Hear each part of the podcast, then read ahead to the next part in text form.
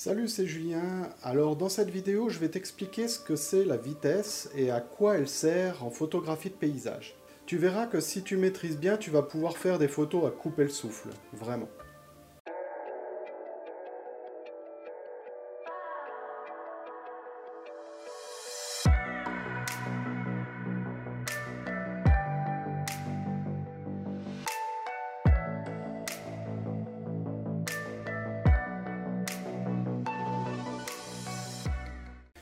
Suis Julien Bukowski, photographe de paysage et coach pour photographes amateurs. Euh, je donne des formations sur la prise de vue, le développement et le post-traitement euh, des photos de paysage. Alors si tu es nouveau, n'hésite pas à t'abonner et puis euh, comme ça tu seras informé en fait des nouvelles vidéos. Alors la vitesse en photographie de paysage, c'est une des composantes du triangle d'exposition. Je t'ai déjà parlé dans deux autres vidéos des autres composantes, à savoir les ISO et l'ouverture. Et ça signifie en fait que tu as trois composantes euh, qui vont influer sur l'exposition de différentes manières. Alors si tu n'as pas vu euh, les vidéos ou les articles sur les ISO euh, et sur l'ouverture, je vais mettre en dessous dans les commentaires euh, de la vidéo les liens vers ces articles. Alors la vitesse c'est quoi? Eh bien la vitesse en photographie de paysage, euh, et en photographie tout court d'ailleurs, ça correspond à la durée de la lumière qui rentre dans ton appareil et qui va toucher le capteur. En fait, si tu veux, l'appareil possède un, un, obturateur qui va contrôler la vitesse qui va rentrer sur ce capteur. Du coup, on a une durée d'exposition euh, sur, ce capteur. Et c'est en fait finalement cette vitesse, hein, c'est une durée et elle s'exprime en secondes. Donc tu peux avoir une seconde, tu peux avoir dixième de seconde, tu peux avoir centième de seconde, tu peux avoir millième de seconde. Alors tu vas me dire maintenant, ok d'accord, merci Julien, mais à quoi ça sert? Eh bien au risque de m'attirer les foudres d'autres photographes, je dirais qu'en photographie de paysage, dans des situations normales, ça sert à rien. Mais j'ai dit dans des situations normales. Ça veut dire qu'en fait, finalement, la vitesse en photographie de paysage, c'est quelque chose qui est super important et qui va te permettre justement euh, de modifier tes photos. Mais si tu prends des photographies de paysage classiques, et que tu es dans des conditions normales, tu ne devrais pas avoir besoin euh, de changer cette vitesse ou de t'en occuper. Ça veut dire que dans des conditions normales, si tu prends une photo à 1 centième de seconde ou à 1 2 centième de seconde, ça va rien changer du tout à ta photographie. Ok? Mais maintenant, je vais t'expliquer dans, dans quelles conditions finalement c'est important de, de maîtriser la vitesse finalement. Alors la première chose, ça va être pour éviter le flou de bouger. Euh, tu sais que si jamais, euh, si tu fais partie des photographes qui prennent pas leur, euh, leur trépied, qui, qui, n'aiment pas trop parce que c'est trop lourd, enfin bon bref, il y a plein de raisons pour ça, alors tu as intérêt à maîtriser la vitesse. Parce qu'en photographie de paysage, si tu fais des couchers de soleil ou si tu te retrouves dans une situation où il y a du vent, ou bien les éléments bougent, etc., ou simplement pas suffisamment de lumière, tu vas avoir besoin de maîtriser cette vitesse. Le flou de bouger, c'est quoi? En fait, le flou de bouger, c'est quand tu prends une photo et puis que tu n'as pas assez de lumière, tu as une vitesse euh, qui est trop faible pour pouvoir faire rentrer plus de lumière dans ton appareil photo. Donc ta vitesse est trop faible par rapport à ce qu'elle devrait. Et puis, euh, ben, voilà, le simple fait de respirer, le simple tremblement, le simple léger mouvement en fait de tes mains ou de ta position va faire que tu vas provoquer un flou de bouger et finalement ça va être légèrement flou sur la photo mais ça se voit. Alors c'est pour ça que je te conseille simplement d'utiliser un trépied, c'est beaucoup plus facile pour la photographie de paysage. Et puis, il y a aussi une règle que l'on utilise de temps en temps pour éviter le flou de bouger. Enfin, c'est pas de temps en temps en fait. Je devrais dire que tu dois utiliser cette règle tout le temps. On a tendance à dire en fait que et écoute bien, que en fait finalement il faut euh, conserver une vitesse. Imagine par exemple déjà que tu as une focale, c'est un grand angle, je sais pas, euh, du 16-35 mm par exemple, tu te mets à 35 mm. D'accord? Donc tu as une focale de 35 mm. La règle c'est en fait il faut jamais te mettre en dessous d'une vitesse de 1 sur 2 fois ta focale. D'accord? Ça veut dire que avec 35 mm, bah, deux fois la focale, c'est 70 mm, ok Donc il faut jamais que tu sois en dessous de 1 sur 70 mm dans ces cas-là. Alors bien sûr, c'est une règle que tu peux transgresser parce que ça dépend, par exemple, de la position que tu vas prendre. Hein.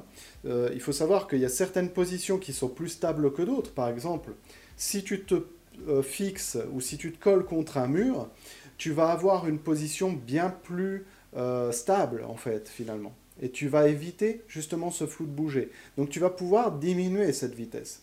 Si tu utilises, euh, enfin, si tu as un objectif surtout qui a euh, la, la, stabilisation automatique, tu vas aussi pouvoir diminuer cette vitesse. Tu vois? Donc c'est dans certaines conditions, mais la règle ce serait ça. C'est si tu es à main levée, euh, ne descends pas en dessous de cette vitesse et tout se passera bien. Et puis sinon, eh ben c'est tout simple. Tu prends un trépied et puis voilà, basta. Tu n'es plus embêté, tu n'as plus à t'occuper de la vitesse dans ces cas-là. Alors autre chose qui est intéressant en utilisant la vitesse, euh, c'est finalement d'éviter le flou des feuilles euh, que tu vas prendre en photo, les feuilles des arbres, les herbes, etc. Donc c'est d'éviter ce flou finalement euh, quand tu vas prendre des photos de paysage, et puis par exemple, il y a beaucoup de vent, et puis, euh, ben voilà, si, si, tu prends une photographie normale, euh, tu vas avoir un flou de ces feuilles ou, ou, de, ces, de, ces, de ces herbes. Donc, en fait, il va falloir que tu sois à une vitesse suffisante pour éviter ce flou du, du, du, mouvement des, des feuilles ou des herbes. Et puis on va dire que c'est plutôt une vitesse qui est 1 sur 2 centièmes, 1 sur centième de seconde. Et dans ces cas-là, 1 centième de seconde, tu vas déjà voir que ça devrait être net. Après, bien sûr, si tu es dans une tempête, bah, on va être clair, euh, selon la force du vent, ton, trépied va avoir des vibrations. Donc de toute façon, euh, tu n'arriveras pas à faire euh, autre chose. Tu, tu auras de toute façon un flou de bouger qui sera lié au vent qui, cogne contre ton trépied finalement. Alors on va jouer aussi sur la vitesse euh, pour enlever les personnes sur une photo. Alors c'est une propriété de la vitesse qu'on utilise, qu'on connaît pas très très bien en fait. Hein. Il y, a peu de gens qui l'utilisent finalement, mais il faut savoir que c'est possible. Et puis ça aide dans certains endroits vraiment touristiques, ça aide quand même à avoir des photos plus sympas.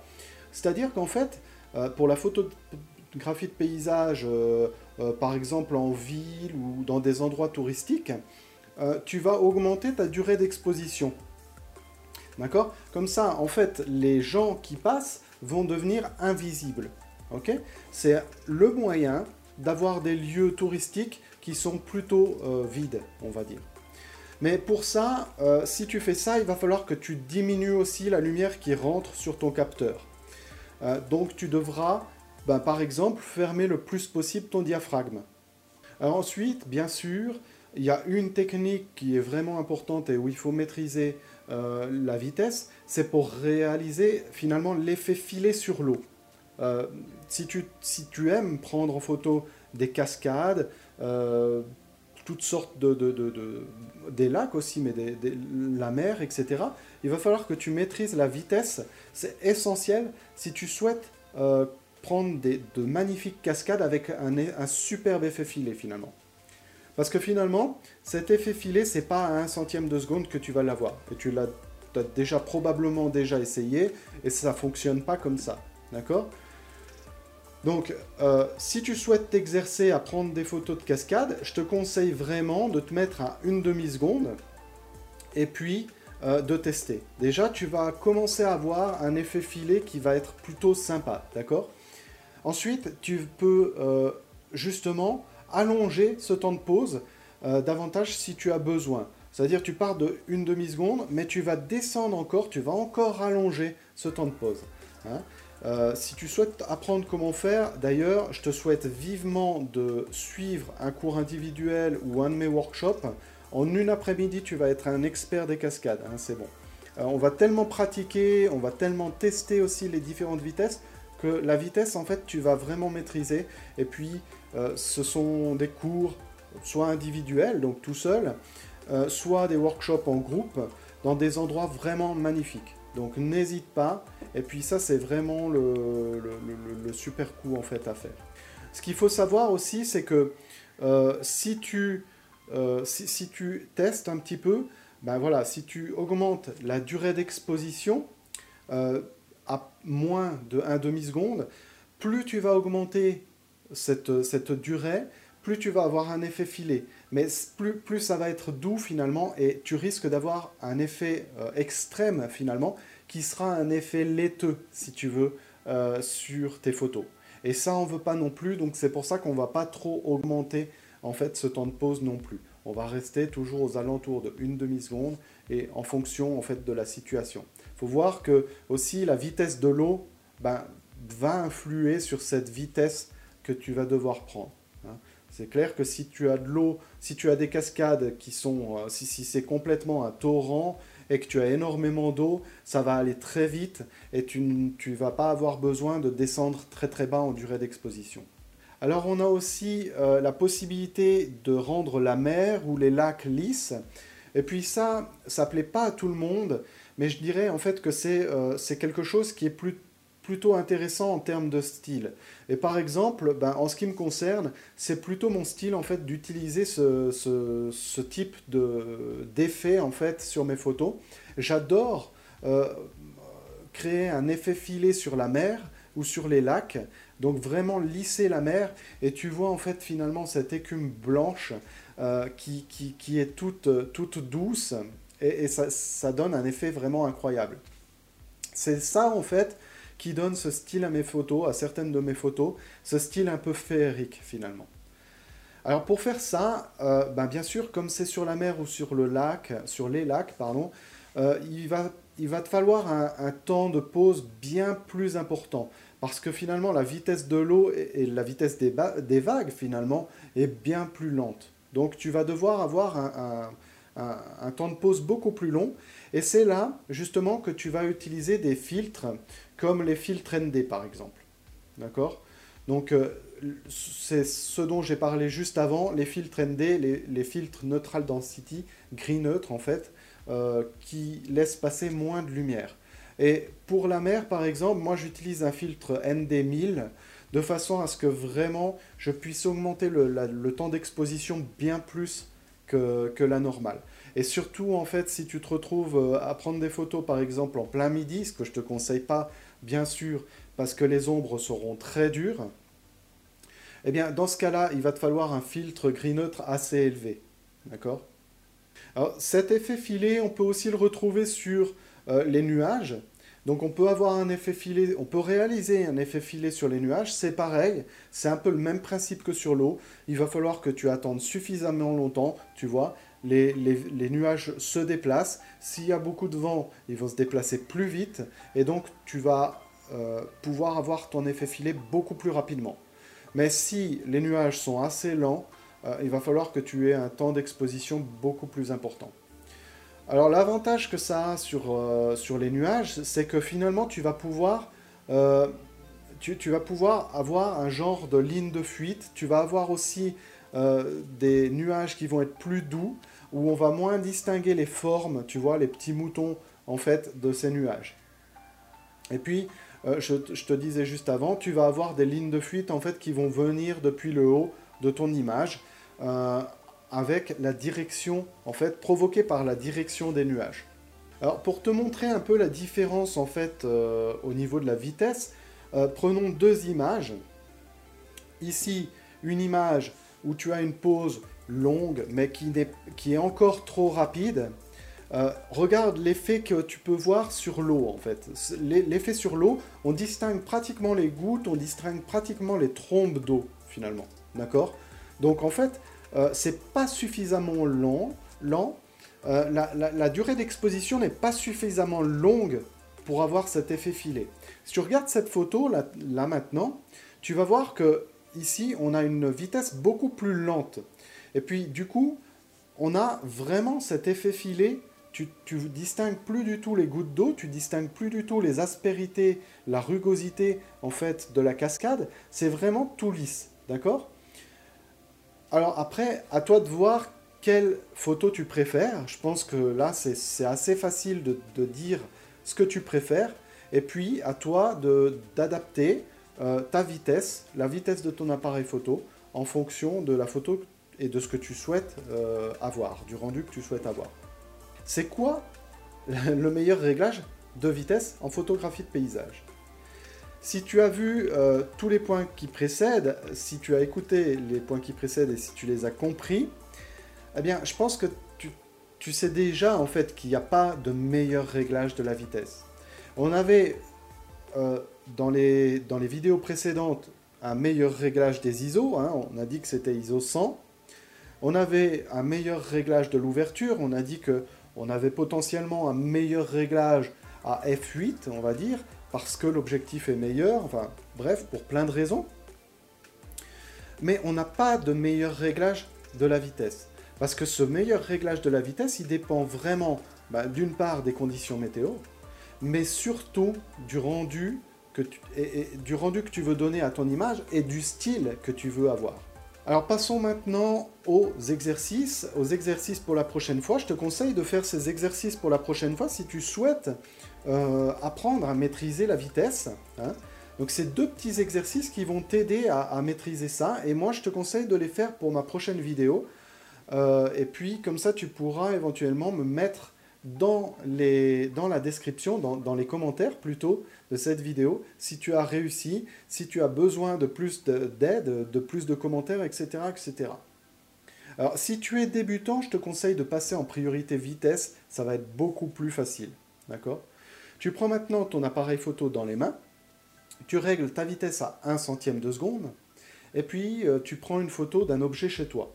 Donc si tu shootes en manuel, bah, bien sûr tu compenses hein, euh, ton exposition de façon à avoir une exposition correcte. Hein.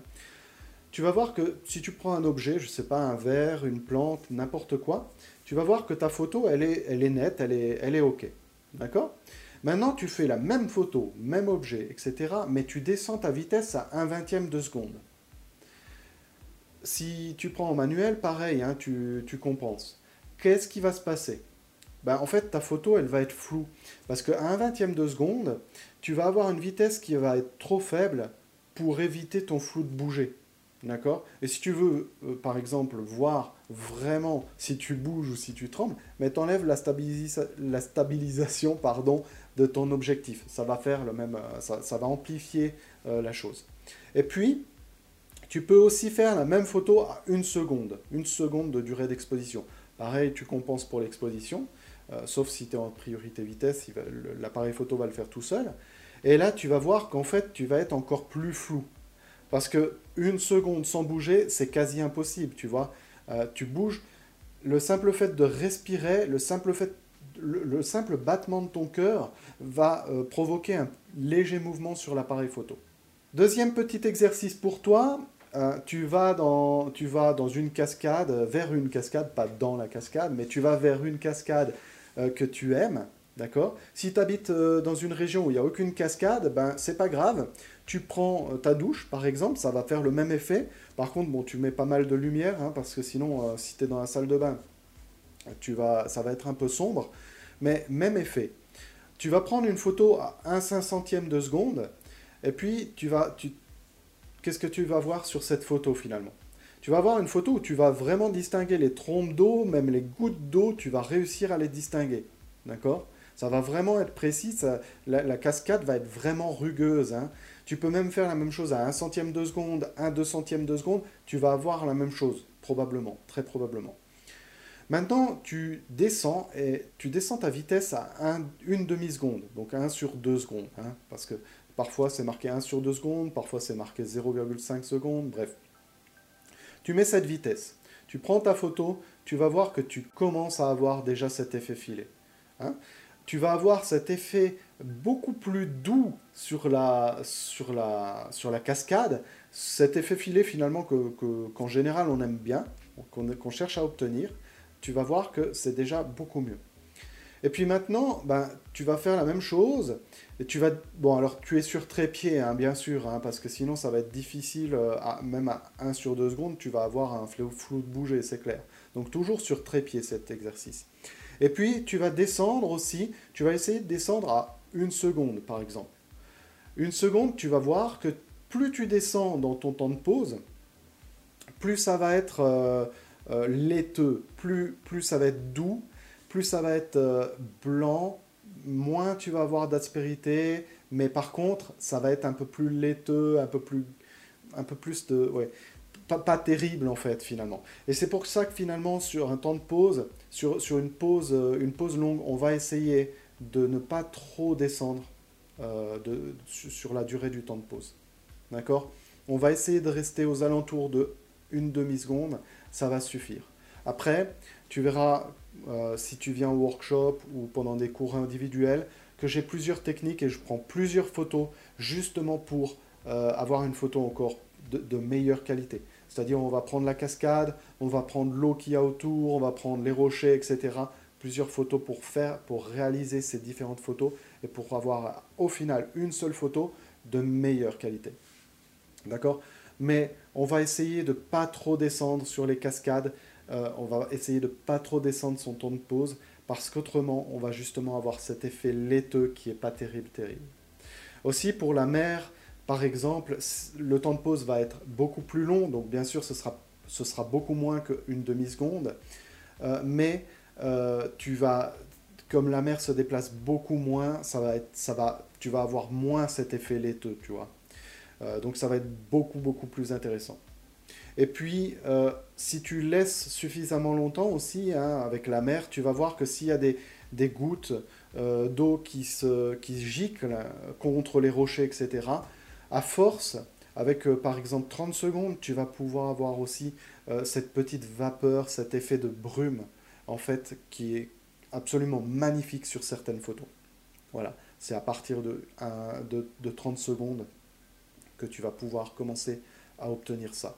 Voilà, alors j'espère que cette vidéo t'a permis de comprendre comment on se sert de la vitesse en photographie de paysage. Euh, savoir maîtriser la vitesse, c'est vraiment super important euh, pour la photographie de paysage. Sans ça, on passe à côté de bien des choses, on passe à côté de, magnifiques photos. Euh, la vitesse peut même faire partie intégrante de ton style photographique. Alors, n'hésite pas à laisser un petit commentaire en dessous si tu as bien compris. Euh, s'il y a encore des choses que tu ne comprends pas, euh, n'hésite pas aussi à me dire si tu as réussi l'exercice. Si ça te plaît aussi que je te donne des exercices à la fin des vidéos, parce que je ne sais pas trop euh, si, si c'est intéressant. Dis-moi si tu as des questions, si tu as d'autres sujets que tu aimerais que j'aborde dans d'autres vidéos par exemple. Et puis je te dis à bientôt dans une prochaine vidéo. Et on progresse ensemble alors. A plus, ciao